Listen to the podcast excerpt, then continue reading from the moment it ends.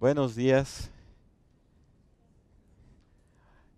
La verdad es que me da mucho gusto estar aquí, aquí adelante, porque la verdad es que a veces no entendemos para qué estamos aquí en la tierra. Y la verdad es que Dios nos ha llamado a servir. De cualquier manera, en casa, en el trabajo, en donde nos encontremos, tenemos que servir. Como se pueden dar cuenta, Ángel no está aquí el día de hoy y me ha pedido que les dé la plática del día de hoy. Y bueno, pues eh, espero que el estudio que Dios me mostró que pueda, pueda ser de, utilidad para, para todos ustedes. Quisiera empezar preguntándoles si alguno de ustedes vio la película del apóstol de Cristo, Pablo apóstol de Cristo. ¿Quién no la vio? Eso es mejor, ¿verdad?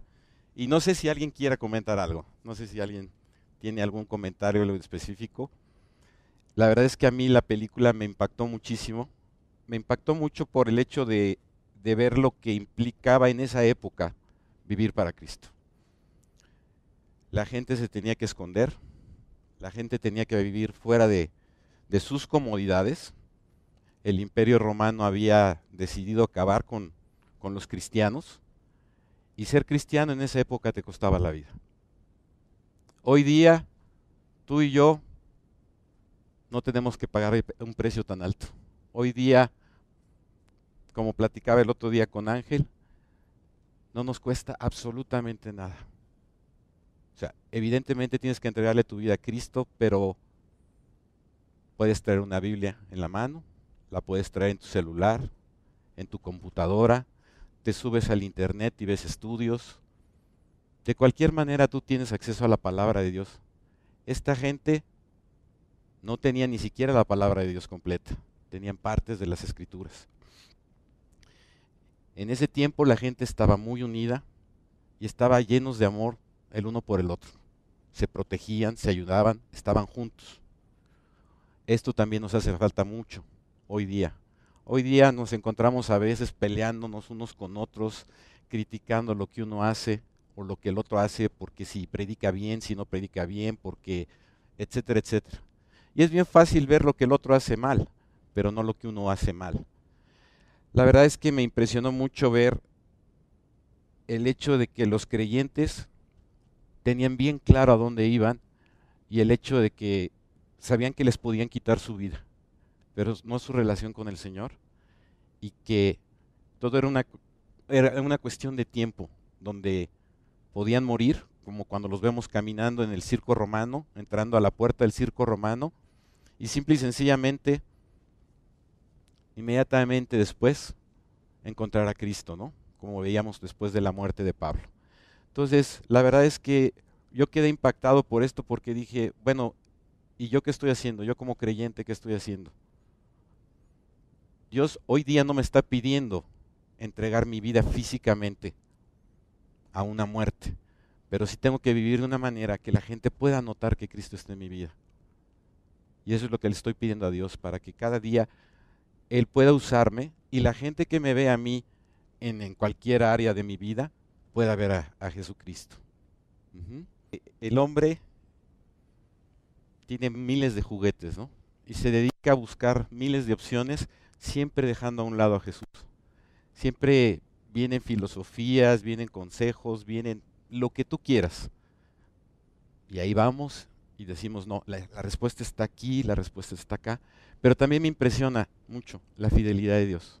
Como de alguna manera Dios siempre está moviendo las circunstancias para que tú y yo nos acerquemos a Él. Pensemos lo que pensemos, creamos lo que creamos, el Señor siempre va a estar ahí. Y eso lo vamos a ver un poquito en el pasaje que vamos a ver hoy. Si, eh, si quieren, abramos eh, nuestra Biblia en Mateo, capítulo número 14, versículo 22.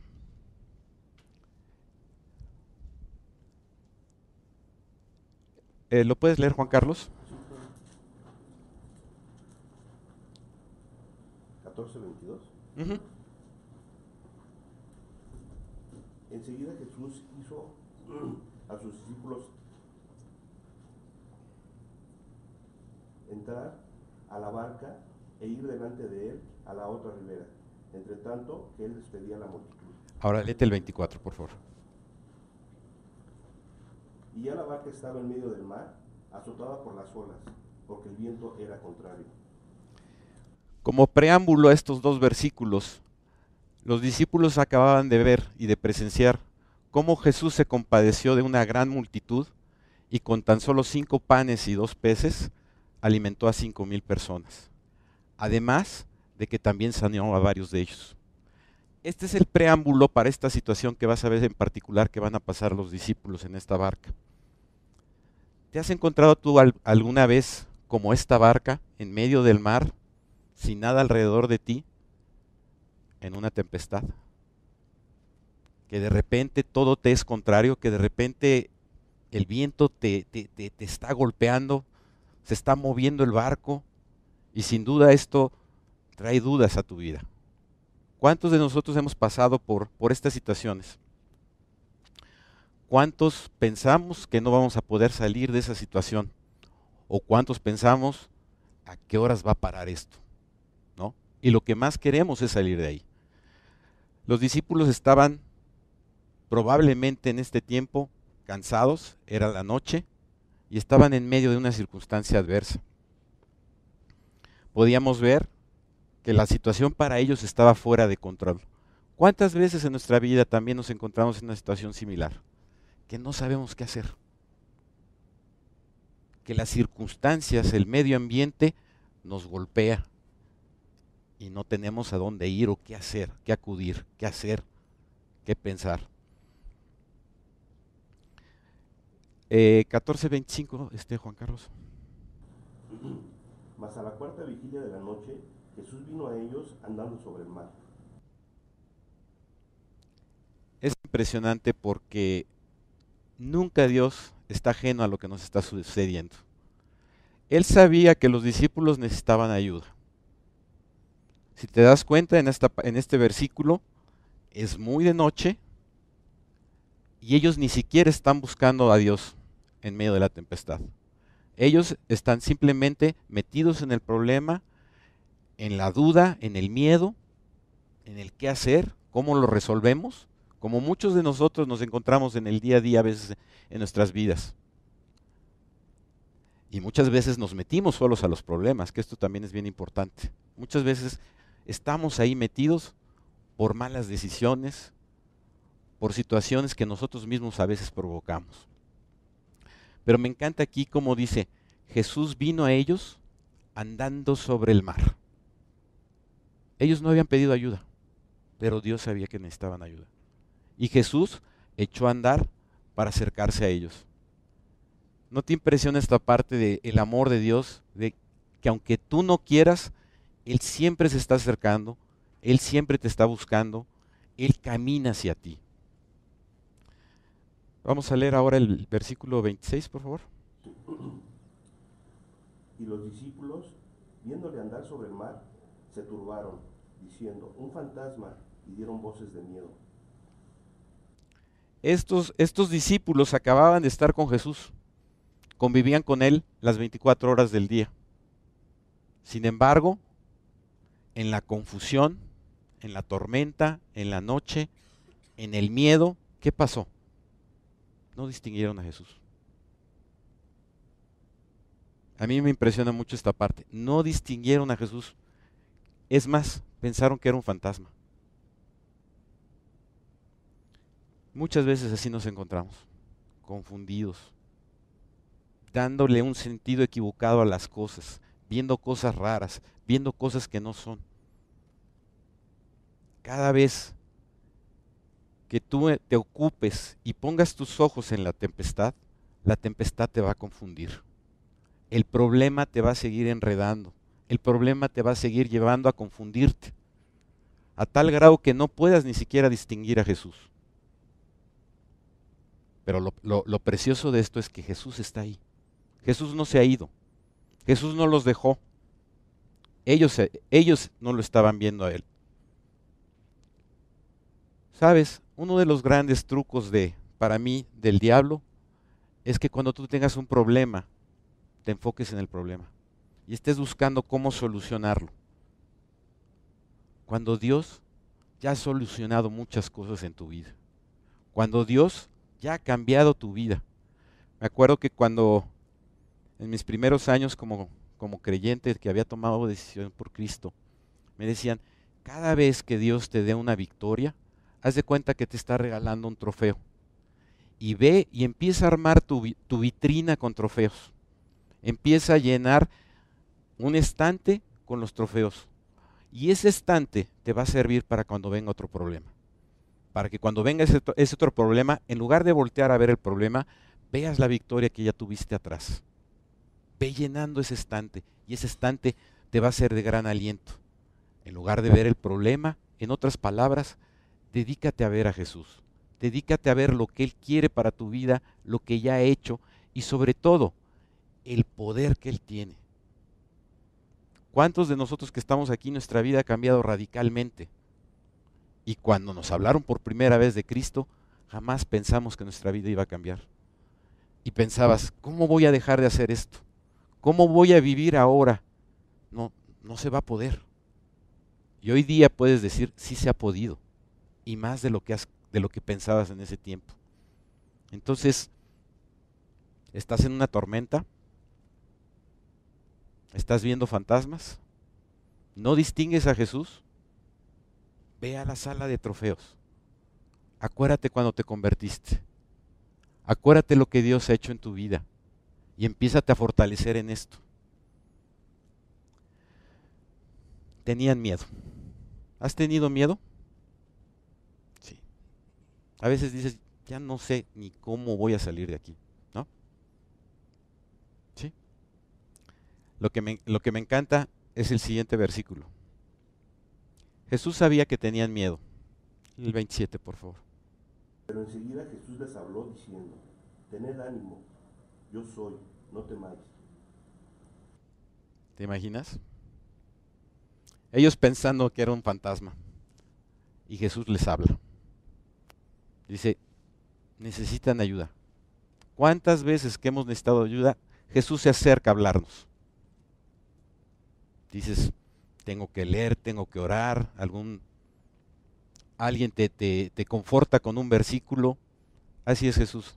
Sabe dónde estás, sabe, no es que estés perdido por ahí en la nada. Dios sabe dónde andas, sabe que estás metido en una tempestad, sabes que tu barco se está moviendo, sabe que tienes miedo, sabe que no ves claramente. Entonces Jesús te dice, ten ánimo, soy yo. No tengas miedo. ¿Qué es lo que estás enfrentando? ¿Qué te pasa?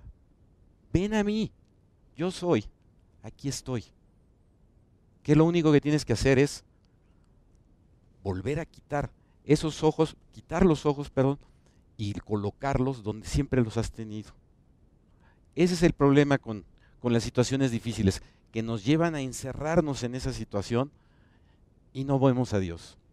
Y aquí Jesús les dice, ten ánimo. Sí, a veces los problemas toman tiempo en resolverse. Ten ánimo. Yo soy. Yo estoy aquí contigo. No tengas miedo. Tú simplemente pídele a Dios. Dios nos, nos, nos exhorta a que lo retemos, a que le probemos y que veamos si nos responde. ¿Quién de ustedes que le haya pedido algo conforme a la palabra de Dios no ha recibido una respuesta? Entonces, ¿por qué va a ser contrario ahora que tengas algún problema? El que sea. ¿No? No importa si es grande, si es chico, si es terrible o lo que sea. Dios está ahí para ti. ¿Y a qué horas? A la hora que sea. ¿Sí puedes leer el siguiente versículo? Entonces le respondió Pedro y dijo, Señor, si eres tú, manda que yo vaya a ti sobre las aguas. Ah, caray. ¿Te das cuenta de lo que está viendo Pedro? Pedro, ¿se acuerdan que Pedro siempre ha sido una persona muy impulsiva, muy de vamos y podemos y todo?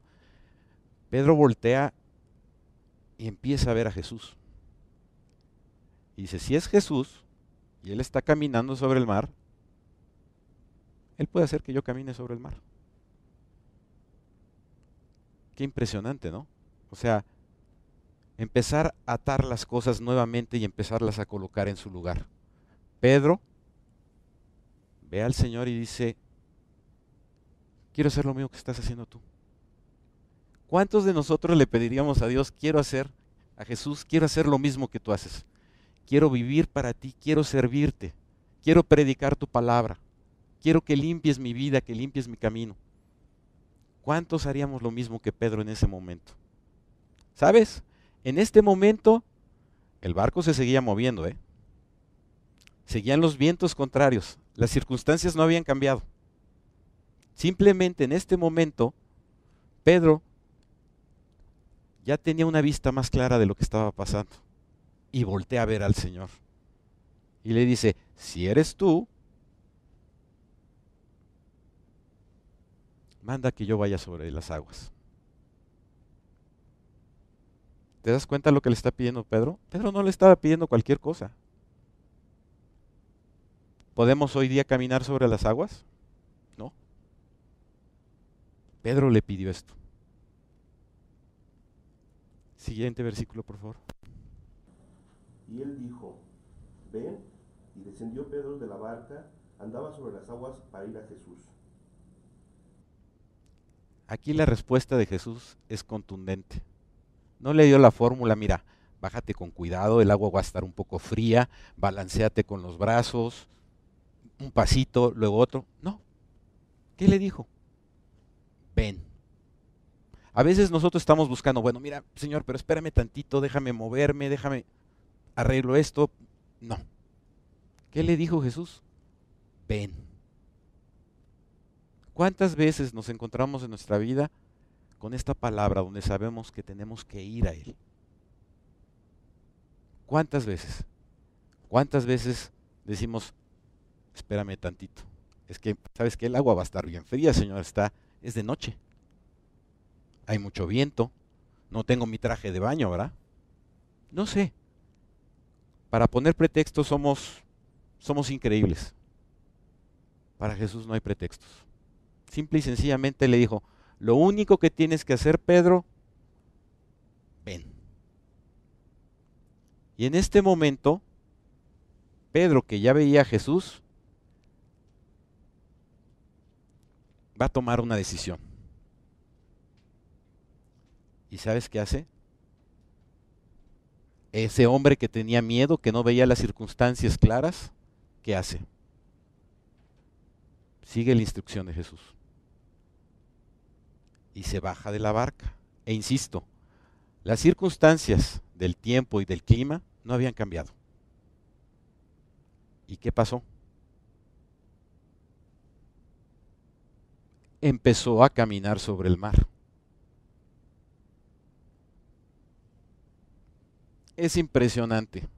Tú te darás cuenta que en la medida en que tú le creas a Dios, vas a poder caminar sobre las aguas vas a poder pasar esa tempestad que hoy día no te deja verlo a Él claramente. El viento que te es contrario cambiará totalmente. Dios estará contigo. ¿A qué hora? A la hora que tú decidas buscarlo. A la hora que quieras que Él te ayude. Él está dispuesto. Y caminará sobre las aguas. Esto la verdad es muchas muchas veces hemos leído este pasaje y ayer que yo lo estaba estudiando decía yo, yo no le he pedido a Dios jamás caminar sobre las aguas.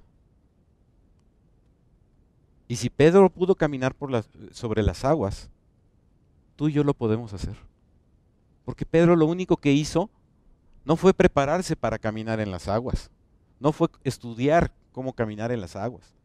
Simple y sencillamente siguió las instrucciones del Señor. ¿Cuántas veces dudamos de las instrucciones o lo que el Señor nos muestra? ¿Cuántas veces queremos inclusive decirle a Dios cuál es la respuesta? Mira, Señor, yo creo que este problema se resuelve así o quítame a fulano de enfrente porque este es el que me está eh, ocasionando el problema. Si no fuera aquel que me está invitando, si no fuera Sutano el que me está diciendo, yo no estaría metido aquí. No, probablemente tú entraste a la tempestad solo. Probablemente tú te metiste ahí solo por decisiones equivocadas. Entonces, yo te podría preguntar, ¿quieres caminar en el mar? ¿Has tenido miedo? Dios está ahí para ti. Dios no tiene límites. Nosotros somos los que le ponemos límites. Nosotros somos los que nos alejamos de Él. Pero si te fijas, Él estaba ahí. Cuando Él vio el problema de ellos, se acercó a ellos. Ellos ni siquiera le habían buscado, pero Jesús ya estaba ahí. Y es así en nuestras vidas. Dios está deseoso de ayudarnos pero el problema es que nosotros nos, encontramos en un pleito con Él. A veces nos encontramos en una resistencia a querer seguir controlando nuestra vida. Y luego eh, descubrimos que nuestra vida no anda bien, pero queremos seguir igual. Y no queremos dejarle a Él trabajar. Y no queremos voltearlo a ver. Y bueno, llega un momento en que pues ni siquiera lo vemos, ¿no? O lo vemos totalmente borroso y pensamos que es un fantasma. Pedro caminaba en el agua. Sí, este, Juan Carlos. Pero al ver el fuerte viento, tuvo miedo, y comenzando a hundirse, dio voces diciendo, Señor, sálvame. ¿Cuántas veces este mundo en el que vivimos, las circunstancias de él, nos vuelven a confundir? ¿Sabes qué pasó con Pedro? Volvió a hacer lo mismo. ¿Te ha pasado esto a ti? ¿Sabes? Pedro estaba caminando, ya tenía de frente al Señor. ¿Y qué hizo? Quitó los ojos de él. ¿Y qué pasó? Volvió a ver el problema que tenía. Que el problema ya estaba solucionado viendo a Jesús.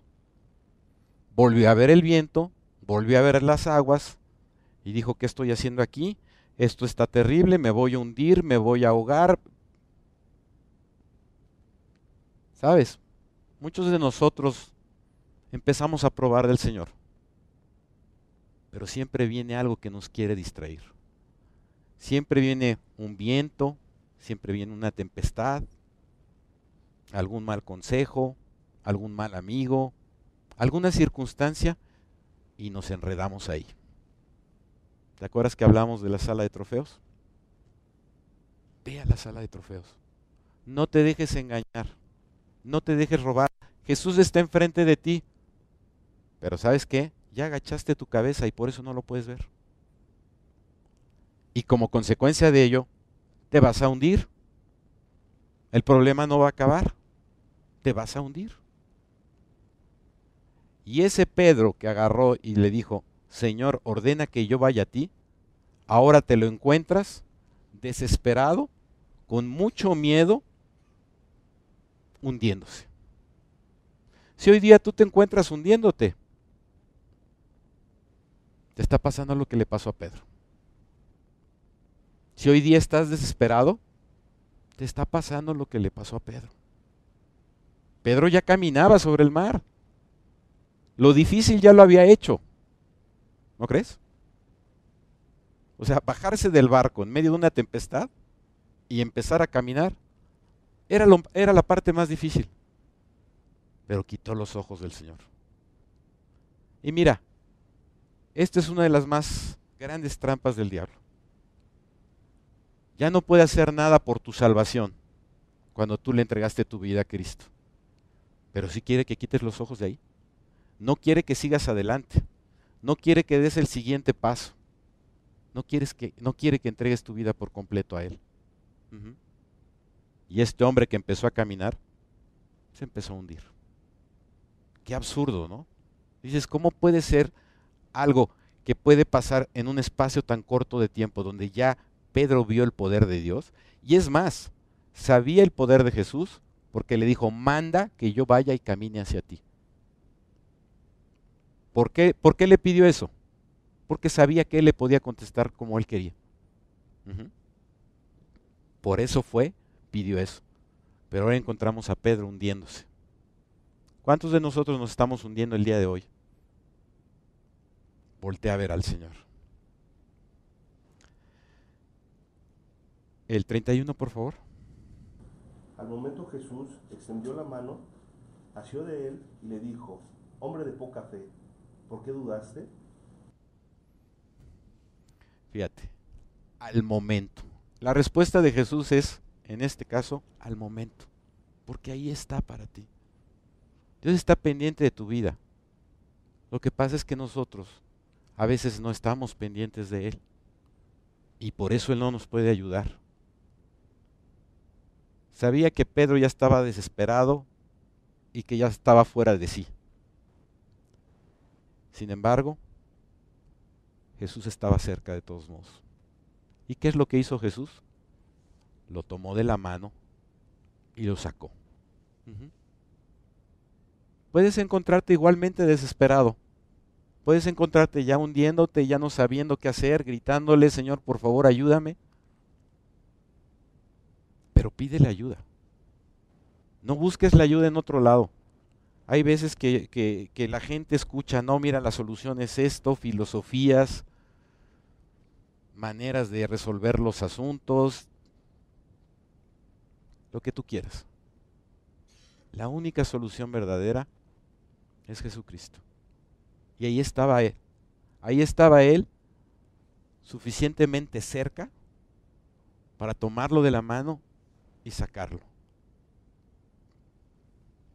Y sabes, a ti también te ha pasado esto. A ti también te ha pasado, como a mí, que hemos estado en problemas, en situaciones adversas. Hemos pedido ayuda y Dios nos ha sacado adelante y se nos olvida. Esa es nuestra naturaleza. Por eso, no debemos de, de quitar los ojos del Señor.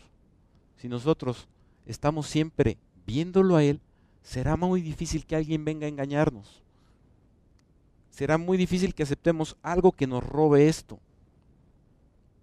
Por eso los creyentes en aquella época, en la época de Pablo, daban su vida por él. Decían, bueno, ok, voy a estar encerrado aquí, ok, pero esto es temporal, va a ser un ratito. Cuando iban caminando a la muerte decían, es un ratito. Y abro los ojos con el Señor. Esta tierra no es para siempre. La vida eterna es para siempre. Lo que tú hagas, lo que tú decidas, define tu vida aquí, qué tanto te hundas, qué tantas tempestades enfrentes, porque muchas de ellas, como decíamos, tú te metes en ellas. A veces hay circunstancias que sí uno no controla, pero a veces nos metemos solitos. Pedro, ¿quién le dijo a Pedro que bajara la cara? ¿Quién le dijo a Pedro, oye Pedro, ¿ya te diste cuenta que está que sigue estando el viento? Nadie le dijo nada. Pedro mismo, el mismo Pedro que tomó la decisión de pedirle a, Jesús que lo sacara de la situación, volvió a ver el problema. Qué absurdo, ¿no? Así somos. No dejamos a Jesús trabajar todo el tiempo. Y a veces sí, y a veces no. Y lo que Dios quiere es darnos una vida de victoria. Que si tenemos problemas, él va a estar con nosotros, vamos a tener paz, nos va a, sacar adelante. Eh, ¿Puedes leer el 33? Perdón, el 32. Perdón, el 31. ¿Perdón? Sí, perdón. Y cuando ellos subieron a la barca, se calmó el viento. No, no leímos el 31. Ah, no, sí, sí, sí, perdón. 32, sí. Y cuando ellos subieron a la barca, se calmó el viento. ¿Sabes? Nos la vivimos dudando del Señor, pero no de la gente que nos sugiere ideas o que nos sugiere soluciones a nuestra vida. En la parte final del versículo anterior, Jesús le dice, ¿por qué dudaste? ¿No tenías prueba de que ya te había yo contestado? ¿No tienes tu sala de trofeos? ¿No tienes pruebas de que te contesto? ¿No tienes pruebas de mi amor? ¿No te acuerdas de lo que pasó en la cruz?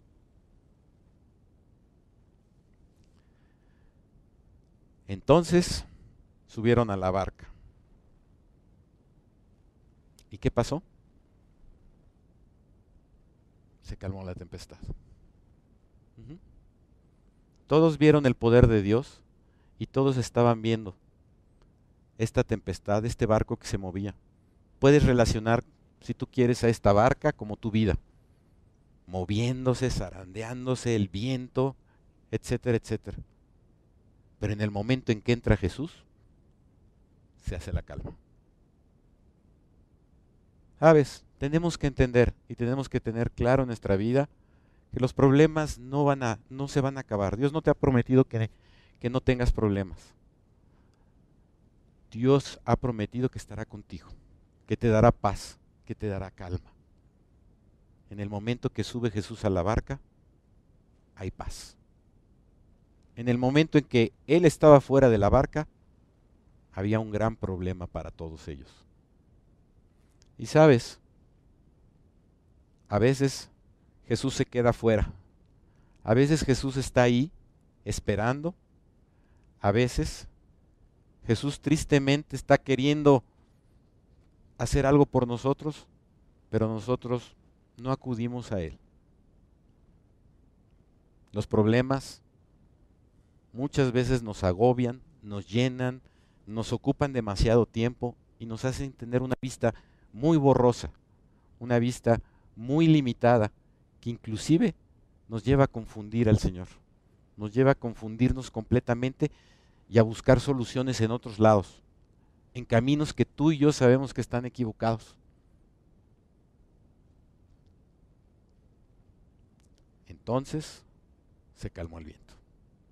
¿Qué pasa en tu vida hoy día? Solo tú lo sabes. ¿Quieres que se calme el viento?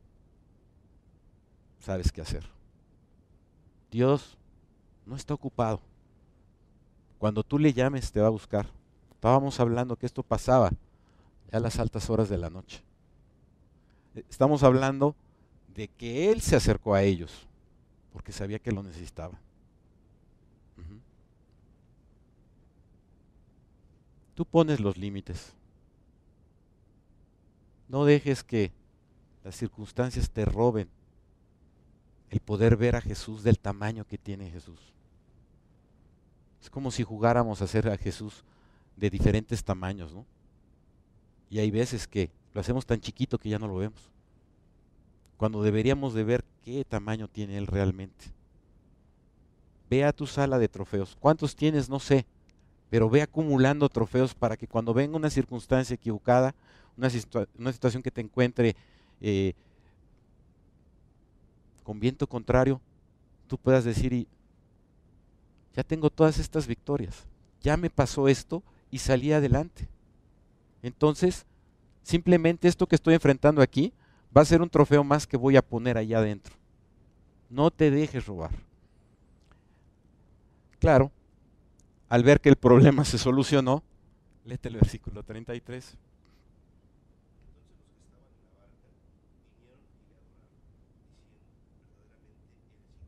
¿Cuántos nos pasa, ¿Cuántas veces nos ha pasado esto? Nos ponemos contentos, ya nos arregló el problema Jesús, estamos tranquilos, vamos a adorarlo. Pero sabes, así tendríamos que vivir. No tiene que ser un solo momento. Y no tiene que ser a consecuencia de un problema, sino tiene que ser todos los días. Todos los días tenemos que asegurarnos que Jesús vaya en nuestra barca, que esté caminando con nosotros, que lo podamos ver. Que si hay cosas que nos empiezan a, a, nublar la vista, volvamos a poner los ojos en Él. ¿Sí? Entonces viviremos adorándole entonces diremos, Dios mío, verdaderamente, Señor Jesús, verdaderamente eres el Hijo de Dios.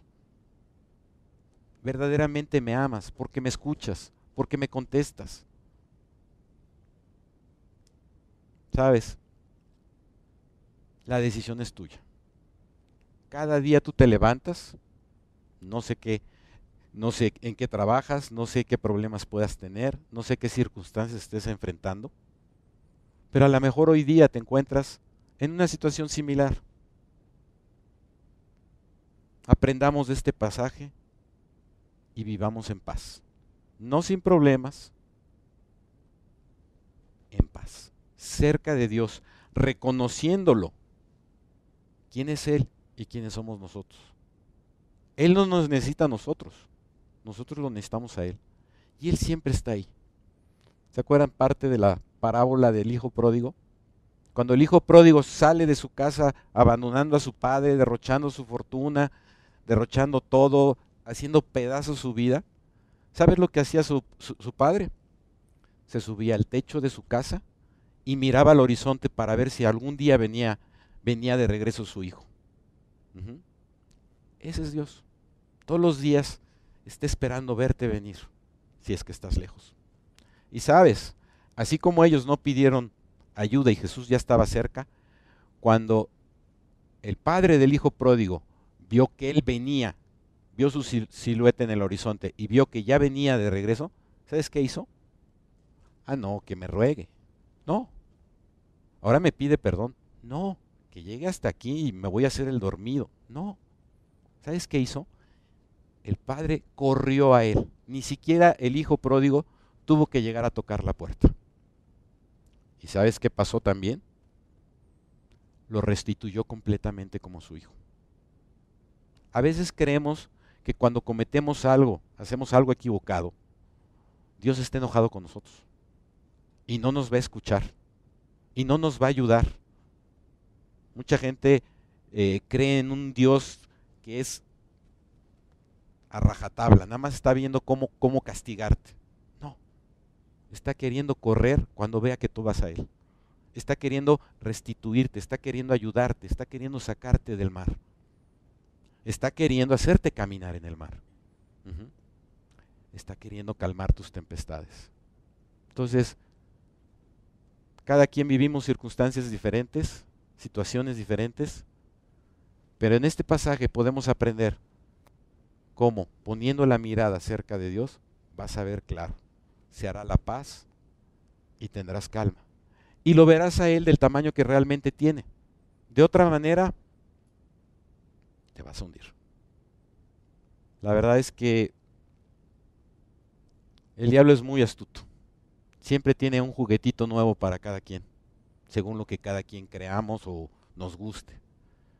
Pero esos juguetitos te acaban destruyendo. si, Pablo, si Pedro no hubiera pedido ayuda a Jesús, se hubiera hundido. Dios lo pudo ayudar porque él pidió ayuda. No nos limitemos.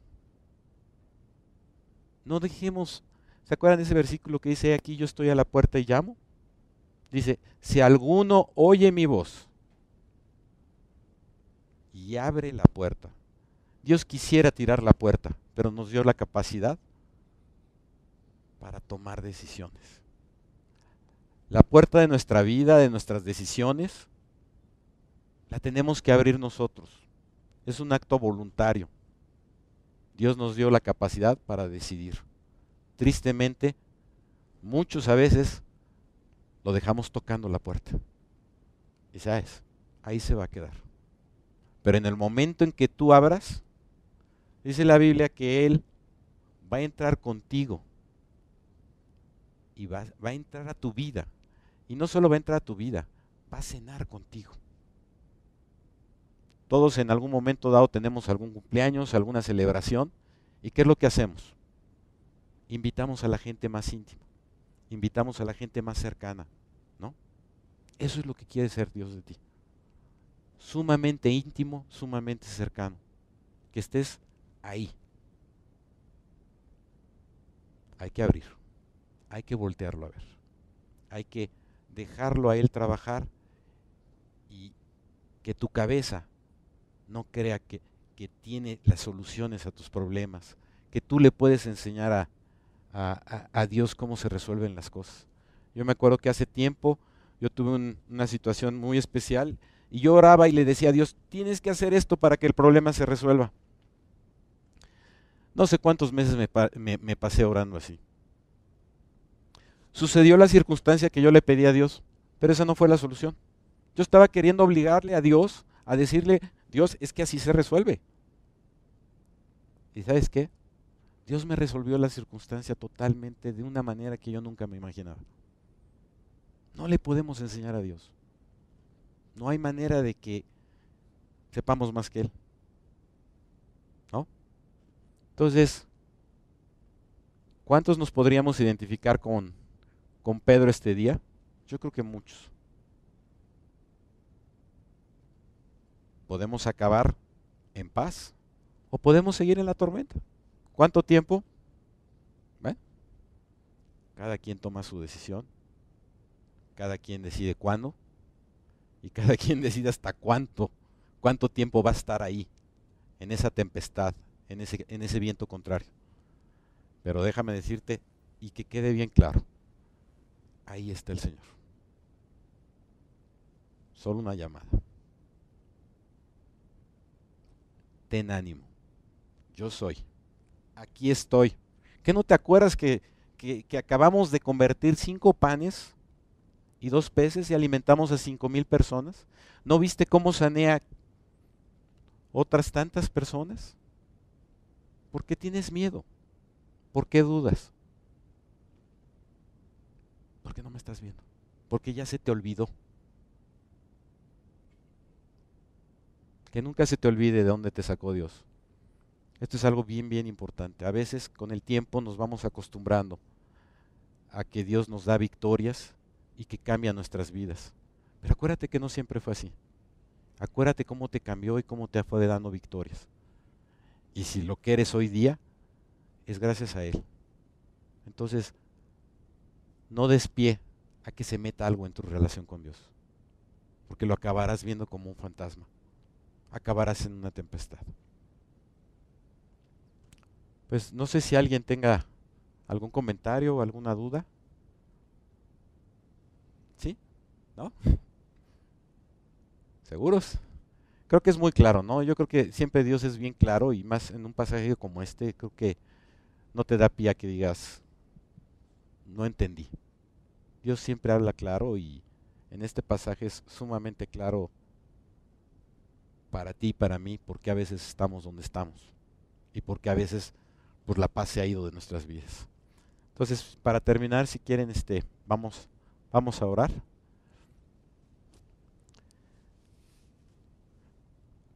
Bendito Padre, pues queremos darte muchas gracias porque sabemos que muchas veces, a pesar de nosotros, tú estás ahí cerca, queriéndonos hablar, queriéndonos tocar, queriéndonos levantar. Sabemos también, Dios, que eres un Dios amoroso y que